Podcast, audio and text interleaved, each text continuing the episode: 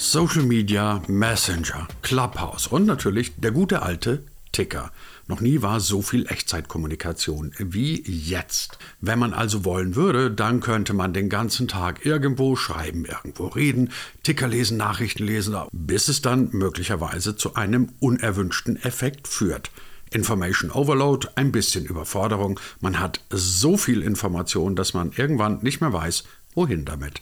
Was also macht es mit uns, wenn wir den ganzen Tag irgendwo Informationen bekommen können und möglicherweise gar nicht wissen, wie wir sie einordnen? Müssten wir nicht irgendwann mal wieder lernen, wie Filter funktionieren und welche sind denn dann die Quellen, über die wir in Zukunft unsere Informationen beziehen und über die wir kommunizieren werden? Darüber sprechen wir heute mit jemandem, der es wissen muss, nämlich Matthew Ulbrich. Er hat unter anderem Tickaroo gegründet und wenn ihr jetzt sagt, Tickaroo, habe ich schon mal irgendwo gehört, dann kann ich euch sagen, gehört vielleicht noch nicht, aber gesehen, genauer gesagt gelesen, habt ihr das ganz bestimmt schon mal, weil Tickaroo die Anwendung ist, die im Hintergrund läuft, wenn ihr irgendwo bei den großen und manchmal auch bei den kleineren Medien Ticker lest. Also reden wir darüber, was macht Echtzeitkommunikation mit uns und wie geht dieses große Thema irgendwann mal weiter. Und damit sage ich einmal mehr herzlich willkommen zu einer neuen Ausgabe von noch einem Informationsangebot, nämlich einem Podcast D25. Ihr bekommt uns wie immer auf allen handelsüblichen und guten Podcast-Plattformen. Diese Folge bekommt ihr auch auf dem YouTube-Kanal und natürlich in allen guten sozialen Netzwerken. Und falls ihr es noch nicht wisst, D25, das ist der Digitalisierungspodcast von Hybrid 1 und DPR. Und was ihr möglicherweise doch schon wisst, ich bin Christian Jakuberts und ich wünsche erkenntnisreiche 30 Minuten mit Matthew Ulbrich. Herr Ulbrich, es ist die große Zeit des Tickerns. Seit vielen Jahren schon, oder naja, vielleicht noch nicht seit vielen, aber seit einigen Jahren gehört es ja bei den großen journalistischen Unternehmen zum Standard, dass man tickert. Also Fußballergebnisse, Naturereignisse, Wahlen etc. Überall wird getickert und wenn irgendwo getickert wird, dann sitzen meistens Sie dahinter, nicht Sie als Person, aber Ihr Unternehmen, Tickeroo. Ähm, was mich zu der Frage erstmal bringt, wie haben Sie das gemacht? Wie sind Sie auf die Idee gekommen, Tickaroo zu gründen? Und ähm, vielleicht erzählen Sie uns noch mal ein bisschen, was ist ein Tickaroo überhaupt? Ähm, Tickaroo ist ein Unternehmen, das Live-Blogging-Software für Verlage, Unternehmen, auch äh, Sportfans zur Verfügung stellt. Und der Hintergrund, äh, warum wir Tickaroo gegründet haben, liegt darin begründet, dass wir eine Agentur hatten und wir haben für Sport 1 2009 im Januar die erste deutsche Sport-App in den App Store gebracht. Das war zu einer Zeit, als die, ja, ich sag mal, vielleicht 100.000 iPhones in Deutschland waren und die Kollegen von Sport 1 meinten, ich weiß nicht, ob sich das so durchsetzen wird, aber probiert das mal. Macht doch mal so eine Sportapplikation und da haben wir gemerkt, oder die Kollegen haben dann sehr schnell gemerkt, dass das ein sehr, sehr großes Business ist, weil Sport eben am Wochenende und am Abend stattfindet und die Leute dann nicht vor den Rechner sitzen, sondern diese kleinen Devices in der Hand haben. Und im Laufe der, der, Jahre, der folgenden Jahre, haben wir dann sehr, sehr viele Sportapplikationen gebaut für große Verlage im, im Eishockey und Tennis und Fußball sowieso. Und haben dann gemerkt, dass dieser Bedarf, der in den großen Verlagen ist, äh, genauso aber in den kleinen Amateurvereinen und in den Nischensportarten ist. Und leider ist in Deutschland alles, was nicht Fußball ist, leider gefühlte Nische. Handball ist noch groß und Eishockey, aber danach wird es dann sehr, sehr schwierig. Und ähm, wir sind hier große Fans einer sehr, sehr nischigen Sportart, Baseball. Und das war dann so die Initialzündung, als wir gesagt haben, wir wollen unserem Verein folgen, wenn die auswärts spielen. Und haben gesagt, wir haben so viel Erfahrung gesammelt in der Technik, wie man ähm, Live-Ticker baut für professionelle Anwendungsfälle. Lass uns das, äh, ist so ein YouTube-Modell für die breite Masse ermöglichen. Und das war dann die Initialzündung für Tickaroo. Und haben diese Plattform gebaut, so ein Live-Ticker für jedermann im, im Sportbereich. Das war die initiale Idee hinter Tickaroo. Wenn Sie sagen Live-Ticker für jedermann, in Klammern Sportbereich, könnte man diese Klammerbemerkung nicht einfach streichen und sagen, Live-Ticker für jedermann. Also ich denke mir gerade, wir sind jetzt gerade, muss man dazu sagen, weil wir ja nicht linear senden, äh, an dem Tag, an dem der große Wintereinbruch über Deutschland hinwegfegt und äh, Straßen sind gesperrt und ich weiß nicht was nicht noch alles. Ähm, Wäre das nicht tendenziell sogar eine Möglichkeit, dass eine Stadtverwaltung beispielsweise sagt, ich nehme jetzt die Software von Tickeroo und tickere einfach, wo der Winterdienst im Einsatz ist oder welche Straßen gesperrt sind? Wäre das aus Ihrer Sicht ähm, ein realistisches Szenario oder sind wir davon noch sehr weit weg? Das ist sehr interessant, weil Sie sprechen ein Thema an, was wir letztes Jahr als Produkt auch irgendwie auf den Markt gebracht haben und eingeführt haben. Ähm, gerade im Zuge der Corona-Pandemie war dieses Informationsbedürfnis der Endanwender, also der Bürger draußen, sehr, sehr groß. Und Sie haben ja, die Nachrichtenlage hat sich ja wirklich im Minutenrhythmus oder im Stundenrhythmus geändert. Man wusste nicht, was wann wie offen ist. Äh, ja, gerade aktuell auch wieder, wann machen die Schulen auf oder was ist es mit dem Wintereinbruch, äh, der jetzt gerade stattfindet.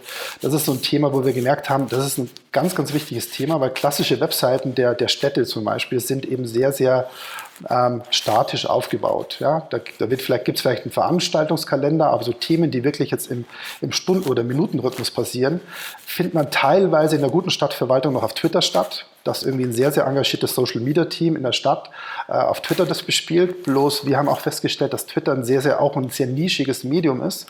Dass der klassische, also ich denke immer an meine Eltern, die, die nutzen kein Twitter die würden eben dann auf die Seite der Stadt Regensburg hier gehen und dann müssten, würden die eben da sehen, die Straße ist gesperrt, weil X passiert ist. Ja, und in einer Stunde wird es dann wieder aus sein. Und, und hier ist ein Foto von, äh, von dem Einsatz und sowas. Dieses Informationsbedürfnis, äh, da haben wir gemerkt, ist draußen ist, ist sehr, sehr stark gestiegen. Sehen Sie auch selber an der eigenen Nutzung, wie oft man auf diesen sozialen Medien unterwegs ist, weil man weiß, man kriegt da immer was Neues. Also man ist es gewohnt, dass man wirklich im Minutenrhythmus äh, Nachrichten und Informationen bekommt. Und diesem Bedürfnis müssen auch Kommunen und Unternehmen auch irgendwie Folge leisten. Und dementsprechend äh, können sie unser Tool nutzen, um darüber auch diese Live-Berichterstattung in ihren eigenen Kanälen zu integrieren. Im Vergleich zu Twitter und Facebook, der große Vorteil ist, dass sie einfach die Kontrolle über ihre eigenen Daten und, und Inhalte haben. Weil so ein Thema ist, wenn ich alles auf den sozialen Medien äh, raus äh, ja, blase, die Information, da habe ich keine hundertprozentige äh, Kontrolle drüber. Und ich sehe das zum Beispiel im Sportbereich sehr stark, dass äh, wenn ein Fußballverein, mein Lieblingsfußballverein verliert 5-1, ja, dann kriege ich am Tag danach oftmals durch den Algorithmus das 1-0 des Vereins in der fünften Minute nochmal präsentiert, obwohl der Verein 5-1 verloren hat. Also der Algorithmus sagt dann, diese Nachricht ist anscheinend jetzt für dich relevant, aber eigentlich ist die für mich jetzt nicht mehr relevant. Und das ist so ein Thema, wo ich sehe, dass dieser Algorithmus in diesem großen Sumpf des Social Medias für diesen Anwendungsfall nicht optimal ist. Und dementsprechend äh, haben Sie ein sehr, sehr gutes Thema angesprochen, was wir einfach, wo wir versuchen, diesen Sport Ticker, News-Ticker auch in breitere, breitere Zielgruppen anzubieten. Ich stelle mir jetzt gerade vor, ich wäre Content Manager bei einer Stadtverwaltung oder eben bei dem von Ihnen erwähnten Fußballverein, Eishockeyverein, whatever. Ich glaube, eine der ersten Fragen, die ich Ihnen stellen würde, Herr Ulbrich, wäre, dass ich sagen würde, ab wann lohnt sich Tickern denn überhaupt? Lohnt sich Tickern, wenn ich vor 50 Leuten Fußball spiele? Lohnt sich Tickern, wenn eine Straße gesperrt ist? Ja, gute Frage, aber ich meine, da sprechen Sie das ganze Thema Reichweiten an. Ähm, es gibt so, im, äh, es gibt so einen sehr, sehr schönen Baseball-Film mit Kevin Costner, der nennt sich Feld der Träume. Und da geht es darum, dass er so eine Vision hat und er hört so, ich muss da ein Feld bauen mitten im Nirgendwo. Und dieser, dieser große Satz, der da drüber schwebt, ist, wenn du es baust, wird er kommen. Das ist so diese ewige Diskussion, die wir haben. Also gerade in diesen Nischenprogrammen, auch im Rundfunk zum Beispiel, lohnt es sich ein Jugendprogramm zu machen für die alternative Subkultur? Lohnt es sich ein Klassegrade zu machen? Ja? Wenn ich es baue, wenn ich, das, wenn ich dieses Angebot nicht geschaffen habe, erzeuge ich die Nachfrage auch nicht. Ja? Dementsprechend ist, ähm, man, man, sieht anhand der Nutzung dieser sozialen Medien, dass das Bedürfnis nach Echtzeitinformation sehr, sehr groß ist. Ja? Ähm, und wir propagieren eben, dass wir sagen, nimm die eigene, nimm, übernimm die ja, die, die ähm, Kontrolle über deine eigene Message in die eigene Hand. Und die Kontrolle habe ich auf diesen sozialen Kanälen eben weniger stark. Und wir sagen, schreib den eigenen Live-Ticker, nutze aber die sozialen Medien, um den Live-Ticker auf deiner Seite anzukündigen. Ja? Klassischerweise ist, äh, auf Facebook vor einigen Jahren hat mein Verein hier äh, jedes einzelne Spielevent publiziert, ja, Anpfiff jetzt, ja, und dann nächstes Event, nächstes Event. Zur Folge, dass die User gesagt haben, hey, meine ganze Timeline ist voll mit euren Nachrichten, ich will das nicht sehen. Gebt mir den Anpfiff, gebt mir das Halbzeitergebnis und gebt mir das Endstand und verlinkt dann darüber auf das große Live-Blog oder den Live-Ticker, wo ihr alle Informationen habt. Also das ist so eine Geschichte. Also ich sage jetzt, ich propagiere oder ich sage jetzt nicht, dass, dass, dass äh, Social-Media-Kanäle keinen Sinn machen, sondern aber Social-Media-Kanäle sind keine Live-Ticker im die, für diesen Anwendungsfall, sondern sind wirklich so Reichweitengenerierer, wo ich sage, wegen hier, wenn ihr mehr erfahren wollt, ist es eine Straßensperrung, wenn ihr mehr erfahren wollt zu den aktuellen Themen, geht dann auf unser Live-Blog und verfolgt da die entsprechende Geschichte. Also von dem her auch bei 50 Leuten lohnt es sich schon mal. Aus 50 Leuten exponentielles Wachstum werden 100 Leute, aus 100 200 Leuten. Ja, wenn sie das Angebot geschaffen haben, kommt die Nachfrage automatisch. Das ist so unsere Erfahrung, die wir also gerade sehr stark im Sportbereich äh, gesehen haben, aber im Newsbereich auch nachvollziehen können. Wenn ich das jetzt machen würde, ähm, immer noch angenommen Content Manager, würde ich Sie wahrscheinlich als nächstes dann fragen, aber Herr Ulbrich, können wir das überhaupt zahlen? Wir sind ein kleiner Sportverein. Jetzt kommen Sie mit einer komplexen Lösung wie Tickeroo, würden wir gerne machen, übersteigt aber unser Budget. Richtig geraten oder vermutlich falsch geraten? Ähm, falsch geraten in, in, in, der Folge. Also zum einen ist es nicht komplex. Ähm, wir legen sehr, sehr viel Wert auf das Thema User Experience und Usability. Also das ist ein ganz, ganz wichtiger Aspekt, dass wenn Sie vor Ort sind, unterwegs sind, ja, dann haben wir die, wirklich die ganzen Anwendungen und Applikationen so optimiert, dass sie auch bei, bei, bei strahlendem Sonnenschein, auch bei schlechter Internetverbindung, die maximale Leistung aus dem Gerät rausholen können. Ja? und sie wirklich nicht behindert werden in der Berichterstattung, die sie fortmachen können. Also diese Hürde der Komplexität des Systems, die ist komplett auf, auf nahe Null runtergesetzt. Und die Hürde der Kosten ist für die Sportvereine auch bei Null, weil wir ein reichweitenbasiertes äh, Modell haben, dass die, dass die Sportvereine dann über Vermarktung, also wir verdienen über die Vermarktung der Reichweite äh, und entwickeln gerade Systeme, über die die Sportvereine auch eigene Werbung dann ausspielen können. Das ist wirklich, dass ein Verein dann über diesen Ticker dann entsprechend Geld verdient. Wir haben zum Beispiel auch die Erfahrung gemacht, dass ähm, 80, und 80 bis 90 Prozent der Zugriffe auf Vereinsseiten dann passieren, wenn die Spiele laufen. Also dieses Live-Thema ist der Reichweitenbringer und da, dementsprechend, je mehr Sie da machen an dem Spieltag, umso mehr Reichweite erzeugen Sie, umso mehr Werbeumsätze können Sie dann machen. Also das ist unser, unser, unser Ansatz, dass wir sagen, wir wollen eigentlich die Leute dazu ermöglichen, enablen, dass sie damit Geld verdienen können, indem sie unsere Tools nutzen. Das ist so der, der große Hintergrund. Wenn ein großer Verlag unsere Software nutzt, dann haben wir natürlich andere Software, Service Level Agreements dahinter und andere Serviceleistungen, äh, Traffic und so weiter und so fort. Dann reden wir über Software as Service Gebühren, die wir dann entsprechend äh, in Rechnung stellen. Aber das ist dann nochmal eine andere Geschichte. Aber wir haben verschiedene Erlösmodelle, von dem her, wir haben für jeden eigentlich das entsprechende ja, System und die Kosten, kosteneffiziente Lösungen parat. Sie haben gerade den Begriff Echtzeitkommunikation verwendet. Ähm, und tatsächlich ist das ja ein Trend, den wir seit Jahren sehen. Alles, was irgendwo auf der Welt passiert, wird in Echtzeit anderswo auch abgebildet. Ich habe mal ehrlich gesagt gedacht, okay, dieser, dieser, dieser Boom der Echtzeitkommunikation kommt irgendwann mal. Äh, an der Grenze, weil kein Mensch in der Lage ist, so viel Echtzeitkommunikation auf einen Schlag zu betreiben. Jetzt kommt aber gleichzeitig noch beispielsweise eine App wie Clubhouse dazu, was ja im Prinzip nichts anderes ist als Echtzeitpalavern oder Echtzeitkommunikation, wir wollen es ja nicht abwerten. Ähm, also kurz gesagt, ich kann in sozialen Netzwerken, ich kann in irgendwelchen Livestreams, ich kann in Clubhouse und mit Tickern so viel Echtzeitkommunikation ähm, konsumieren, dass ich irgendwann überfordert bin. Also ich stelle es jetzt zum Beispiel bei mir bei Clubhouse fest, von einigen anderen Dingen abgesehen, die ich daran nicht sonderlich mag, ähm, sitze ich jeden Tag da und denke mir, selbst wenn ich das Thema, über das ihr jetzt gerade redet, interessant fände, ich kann nicht die ganze Zeit im Clubhouse sitzen, dann müsste ich arbeitslos sein. Also, was ich mit dieser etwas länglichen Vorrede fragen will, ist, wo ist denn die Grenze für Echtzeitkommunikation? Gibt es sowas? Oder ist es tatsächlich so, dass man sagt, Echtzeitkommunikation wird zunehmend mehr zum Nischenmarkt und in diesen Nischen entsteht Publikum und möglicherweise auch ein Geschäftsmodell? Ja, mir geht es mir geht's ähnlich äh, mit Clubhouse und äh, Konsorten, dass äh, dieses Übermaß an Kommunikation mich dann auch überfordert. Äh, liegt vielleicht an unserem Alter, dass wir nicht mehr irgendwie 20 sind. Und ähm, mir ging es zum Beispiel mit Snapchat so, das war die erste Applikation, wo ich wirklich meine Schwierigkeiten hatte, irgendwie das zu verstehen. Irgendwie auch das, das, das Interaktionskonzept war für mich schon schwierig. Aber es war vielleicht so ein bisschen ja, der Wunsch der, der, der, der, jungen Leute zu sagen, ja, ihr Alten versteht das nicht mehr, was wir da so machen. Ja? Jetzt ist Clubhouse eine andere Geschichte, es kommt das eher aus einer, aus einer sehr, sehr momentan journalistischen äh, Szene, was ich da gerade so mitkriege, dass die Leute, die auf Twitter sehr stark unterwegs sind, sich da auf Clubhouse dann austauschen. Ähm, aber ich bin komplett bei Ihnen, dass es für die Leute zu viel an Informationen ist. Ja? Also, also Tickeroo wäre jetzt nicht Clubhouse, sondern Tickeroo ist schon, dass wir immer noch diese Kuration haben durch einen Reporter oder durch einen Editor, der die entsprechenden Einträge bewertet und schreibt. So dieses, dieses, ich meine, Sie könnten theoretisch auch irgendwie, wenn Sie jetzt sagen, Sie haben jetzt eine Echtzeitlage vor Ort, eine Kamera äh, anschmeißen, Facebook Live machen und den Livestream machen. Dann fehlt Ihnen aber so diese Einordnung, was passiert ist da genau. Und vielleicht kriegen Sie auch zu viel Informationen.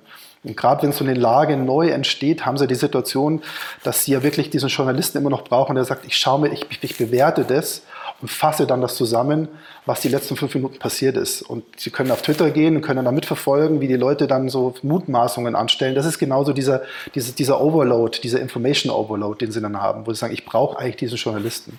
Und unser Tool ist wirklich für journalistisch denkende Mitarbeiter in Stadtverwaltungen, in Verlagen oder auch im Sport gedacht, die wirklich so dieses Spielgeschehen oder das Geschehen vor Ort beobachten, einordnen und dann zusammenfassen. Also das ist Echtzeitkommunikation, das kuratierte Echtzeitinformation, würde ich sagen. Also nicht dieses dazwischen Durcheinandergeplapper. Das ist momentan ein sehr, schöne, äh, äh, sehr schönes Experiment. Äh, da werden sich auch ein paar Sachen sicherlich auch erhalten, aber andere Sachen werden dann auch wegfallen. Das ist immer so bei neuen Technologiethemen, mit denen wir uns auch sehr beschäftigen. Da probieren wir auch viel aus und viele Themen wir werden es so nicht überleben, aber andere Ansätze werden dann in einer neuen Form irgendwie dann überleben und, und weiter ausgebaut werden. Augmented Reality ist zum Beispiel so ein Thema, wo viele Leute, oder Virtual Reality, wo viele Leute gesagt haben, oh, das wird der nächste große, große Ding und dann äh, ist vielleicht nicht Virtual Reality, sondern Mixed Reality oder wie ist denn dann diese Brille von Apple, die immer kommen soll oder wie wird es dann bei den selbstfahrenden Autos sein? Welche Informationen spiele ich denn dann ein auf die Windschutzscheibe? Irgendwie muss da wirklich der Tweet, jeder Tweet im Sekundenrhythmus reinkommen und mich dann ablenken oder wie fasse ich das dann intelligent zusammen? Das sind so diese Themen, mit denen wir uns sehr, sehr beschäftigen. Und momentan ist aber viel Spielwiese draußen, nach wie vor, dass wir wirklich viel, viel ausprobieren müssen, jeder von uns und äh, wir zunehmend manchmal Schwierigkeiten haben zu verstehen, wo da die Reise hingeht. Aber es ist wichtig, Sachen auszuprobieren. Das ist ein ganz spannender Punkt, den Sie gerade sagen. Wenn mir einfällt dazu, ich habe äh, ich glaube 2016 war das, auf sowas altmodischem wie einem Blog. Die Älteren erinnern sich, was das ist. Ähm, auf einem Blog habe ich mir jedes Jahr den, den Spaß gemacht und habe mal so ein bisschen darüber philosophiert, was könnten in Medien und Kommunikation die Trends des kommenden Jahres sein. Das ist eine brotlose Kunst, deswegen mache ich es auch nicht mehr. Aber 2016 habe ich das geschrieben und ich erinnere mich wie heute, da hat dann jemand kommentiert, du hast ja weder Virtual Reality noch Augmented Reality da drin gehabt. Also so im Sinn von du Ahnungsloser. Ich warte auf den großen Durchbruch der beiden Themen immer noch. Ähm, das Interessante an der ganzen Geschichte ist, wir haben dann geredet von Sachen wie Google Glass und von AR und was weiß ich was. Und jetzt ist der Trend eine App, wo die Leute ins Telefon labern können. Ähm, würden Sie sich noch trauen zu prophezeien, wo wir mit Kommunikation und Medien in den nächsten Jahren stehen werden, was die großen Trends sein werden? Oder ist es schlicht und ergreifend unberechenbar? Ähm, es gibt diesen schönen Satz, dass äh, die Zukunft kurzfristig überschätzt und langfristig unterschätzt wird. Und ähm, das ist ein ganz, ganz zentrales Element. Ähm, ich habe mal so einen Vortrag von einem Elektroauto wirklich Fanatiker vor einigen Jahren gehört, der gesagt hat, in zwei Jahren sind die Verbrenner tot und das Thema ist durch und jeder kauft nur noch Elektroautos. Ja, und mein Tesla ist der beste der Welt. Ähm, ist nicht ganz so gekommen wie prophezeit.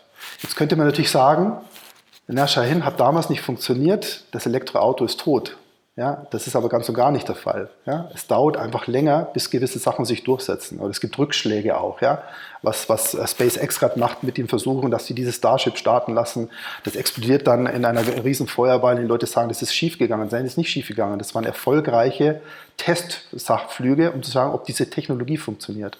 Und was wir gerade mit Clubhouse und Co. machen, ist dann auch Testläufe die dann einfach, wo wir wirklich sehr, sehr viel lernen daraus können, was ist denn zu viel an Informationen? Ich glaube auch, dass es zu viel an Informationen gerade ist. Die Frage wird bloß sein, werden uns die Algorithmen retten können? Ja, wird ein Algorithmus uns das abnehmen können, zu sagen, ich suche dir genau diese Sachen raus, weil dann passiert genau das, was ich jetzt schon beschrieben habe vorhin, dass ich dann plötzlich dieses 1-0 meines Vereins bekomme und ich möchte nicht daran erinnert werden, weil der haben 5-1 verloren. Ich möchte nicht mal an dieses Spiel erinnert werden. Aber der Algorithmus sagt, ich glaube, das ist relevant für dich, weil du bist der Fan von Verein X die haben eins nur gespielt, also ist eine relevante Information. Also das ist eine ganz, ganz große Geschichte, dass man sich wirklich viel, viel ausprobiert, Aber diese, diese, diese, diese, dieses Glaskugel, ich habe auch, wenn ich Vorträge halte, dann habe ich wirklich auch eine Glaskugel dabei und gesagt, ich kann es da reinschauen, kann sagen, ich kann euch nicht sagen, was nächstes Jahr passiert. Aber wir können, wir können schon sagen, wo die, wo, die, wo die Reise hingeht. Und das Thema Augmented Reality und diese ganzen Themen. Ich meine, wenn Sie schauen, was inzwischen in den Autos jetzt in den ersten Ansatz, Ansätzen möglich ist mit diesen Head-Up-Displays, ja, und die immer größer werden. Und irgendwann wird die ganze Scheibe bespielt werden.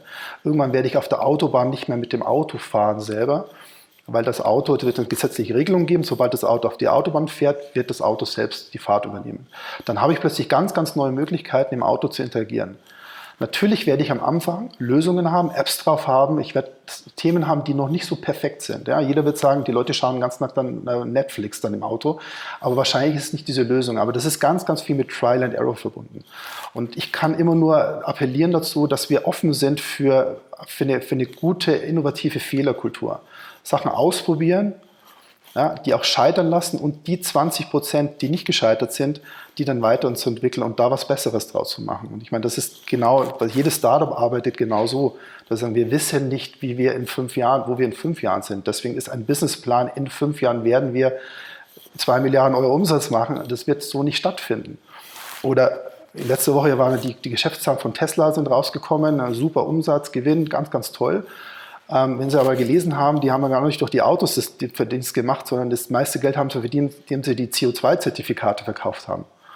Und das waren so ganz, ganz große Themen. Also da kommt Geschäft aus anderen Bereichen, die sie vorher gar nicht gesehen haben. Sagt, wir starten jetzt eine App in dem Bereich, entwickeln uns aber langfristig woanders hin. Hat Nokia auch gemacht. Ich glaube, die haben Gummistiefel mal angefangen zu bauen und waren dann irgendwann mal Mobilfunk. Und das sind so diese ganzen Themen. Man darf keine Angst haben vor den neuen Themen, man muss vieles ausprobieren. Wir sind in der glücklichen Lage, dass wir mit einem sehr, sehr interessanten, innovativen Partner aus Nürnberg zusammenarbeiten, mit dem Olympia Verlag, den Kicker rausbringt, wo wir die, die Digitalstrategie machen. So dass jedes Mal, wenn irgendwie BMW irgendein neues Feature im Auto baut, die natürlich sagen, ich brauche da Sportinformationen drauf, sehr, sehr schnell in Nürnberg aufschlagen. Die heißt, hey, können wir mal was ausprobieren? Diese Anfrage kommt dann sehr schnell zu uns und dann sitzen wir in so Entwicklungsmeetings und überlegen uns, wie können wir die Informationen aus dem Live-Ticker zum Beispiel auf die Windschutzscheibe kriegen und was macht wie Sinn? Welche Informationen möchte ich zum Beispiel im Auto-Informationssystem haben? Welche Informationen möchte ich auf so einer Apple Watch haben? Das ist auch so eine Geschichte. Ja? Das war auch so die Frage, als ich die erste Apple Watch hatte, war, ja, ist es ein Must-Have? Habe ich gesagt, es ist kein Must-Have, es ist ein Nice-to-Have oder ein Very Nice-to-Have. Aber Apps, Apps auf das Smartphone zu haben, aber auf dem Smartwatch zu haben, war es nicht so, das, nicht so der große Bringer. Aber diese Thematik, dass ich die Push-Notifications kriege, wenn ich mein Telefon in der Tasche habe und nicht das Telefon rausziehen muss, das war ein echter Mehrwert. Plus dieses ganze Fitness-Tracking. Das war dann auch interessant, dass dann durch dieses Macht in die Ringe zu, das eigentlich eine viel, viel größere Geschichte ist. Ja? Oder ich habe meinen Eltern beide eine, ja, ich habe meinen Eltern beide eine Apple Watch gekauft ähm, weil ich einfach weiß, dass diese Fall Detection, wenn wir umfallen oder diese Herzrhythmusmessungen, das waren so Themen, die irgendwie total interessant waren. Aber ich weiß nicht, ob Apple von Tag 1 angesagt hat, das ist eigentlich das, das, das grundlegende Verkaufsthema, sondern da war wirklich so, lasst uns die Smartphone-Apps jetzt auf die Smart Smartwatch bringen. Was ich damit sagen möchte, ist, dass Innovation meistens dann passiert, wenn man es gar nicht so richtig weiß. Und dementsprechend ist es wichtig, viele Sachen auszuprobieren und sich zu trauen, auch auf die Schnauze zu fallen. Ja, also BioNTech mit, dem, mit, dem, äh, mit ihrer äh, RNA-Plattform haben sie es sehr, sehr gut vorgemacht, dass sie sagen, die haben wir 20 Jahre lang hinentwickelt und dann jeder konnte sagen, das wird wahrscheinlich eh nichts und dann plötzlich haben die einen Durchbruch und das kann dann der, ja, der Menschheit wirklich einen großen Schritt nach vorne geben. Möglicherweise ist es ja auch einfach systemimmanent, dass Scheitern zur Innovation dazugehört oder dass es ohne Scheitern keine Innovation gibt. Bevor wir jetzt zu den Philosophen werden und dieser Podcast dann irgendwie ins philosophische Quartett oder sowas umbenannt wird, eine Frage hätte ich gerne noch zum Schluss. Ich habe interessanterweise in, in einem Medienkongress in den letzten Tagen mal die schöne Theorie gehört in der Aufforderung an alle Medienschaffenden, geht weg von Twitter, geht ran an die, an die Algorithmen. Das trifft ja ein bisschen das, was Sie jetzt auch gerade gesagt haben.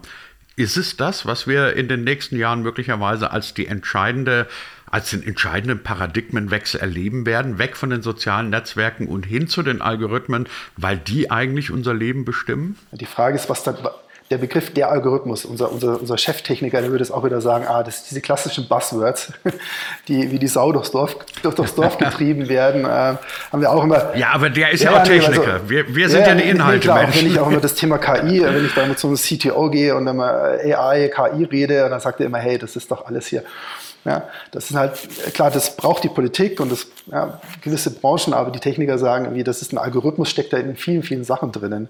Die Frage ist der Kanäle, glaube ich. Also wie, auf welchen Kanälen bekomme ich die Informationen? Und da kommen wir wieder zur Anfangssache zurück. Wo, wo, woher beziehe ich die Informationen? Und das hat eben, ähm, die sozialen Medien haben die letzten Jahre eben diese Rolle der klassischen Medien übernommen, so dass ich früher eben gesagt habe, wenn ich Informationen haben möchte zur, zur Politik, gehe ich auf spiegel.de und dann kriege ich diese ganzen Informationen. Und Richard Gutjahr hat mal so schön gesagt, die große Gefahr ist, dass irgendwie die Leute irgendwann sagen, nicht mehr, das habe ich im Spiegel oder im Stern gelesen oder auf der Süddeutschen, sondern das habe ich bei Facebook gelesen.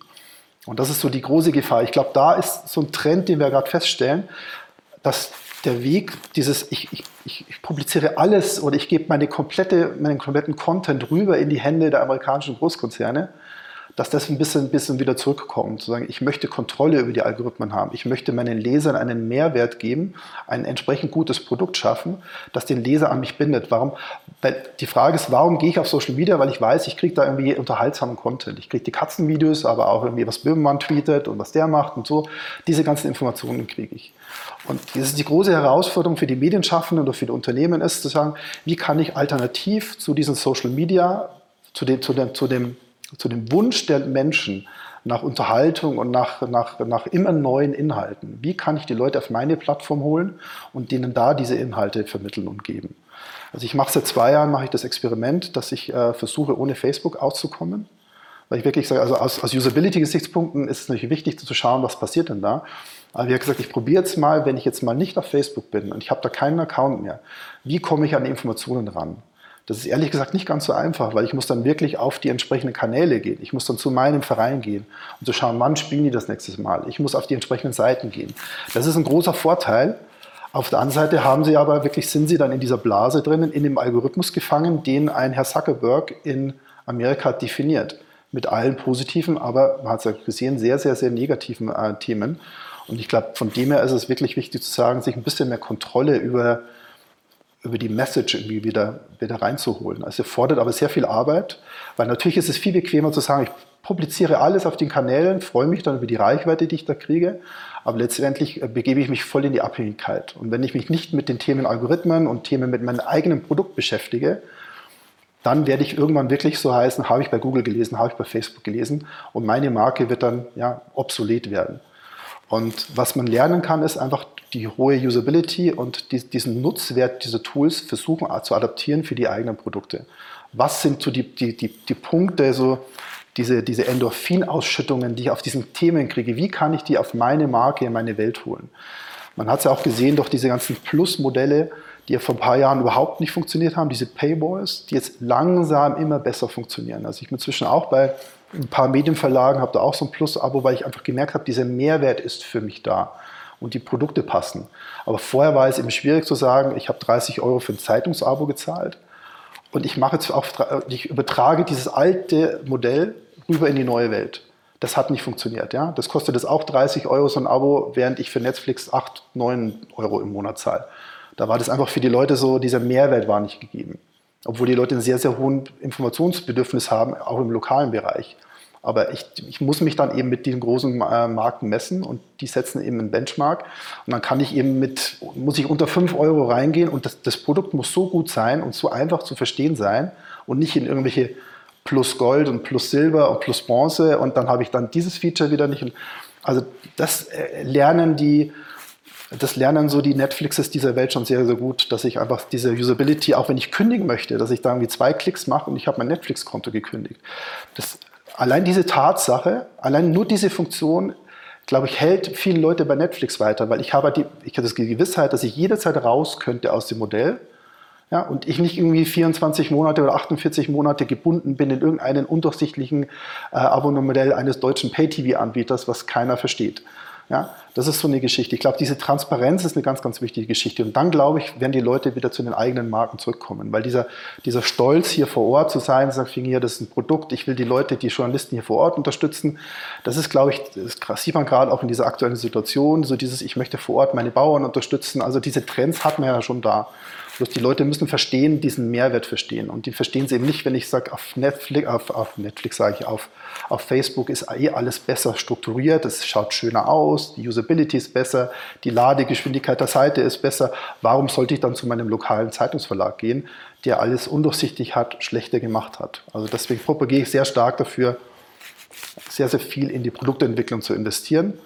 Und dann ist der Algorithmus eine Sache, die ich natürlich im Untergrund, im Hintergrund in meinem eigenen Produkt habe. Okay, über Medien und Kommunikation heute und in der digitalen Zukunft. Matthew Ulbricht war heute zu Gast bei uns in der neuen Ausgabe von D25. Herr Ulbricht, herzlichen Dank dafür. Ich danke.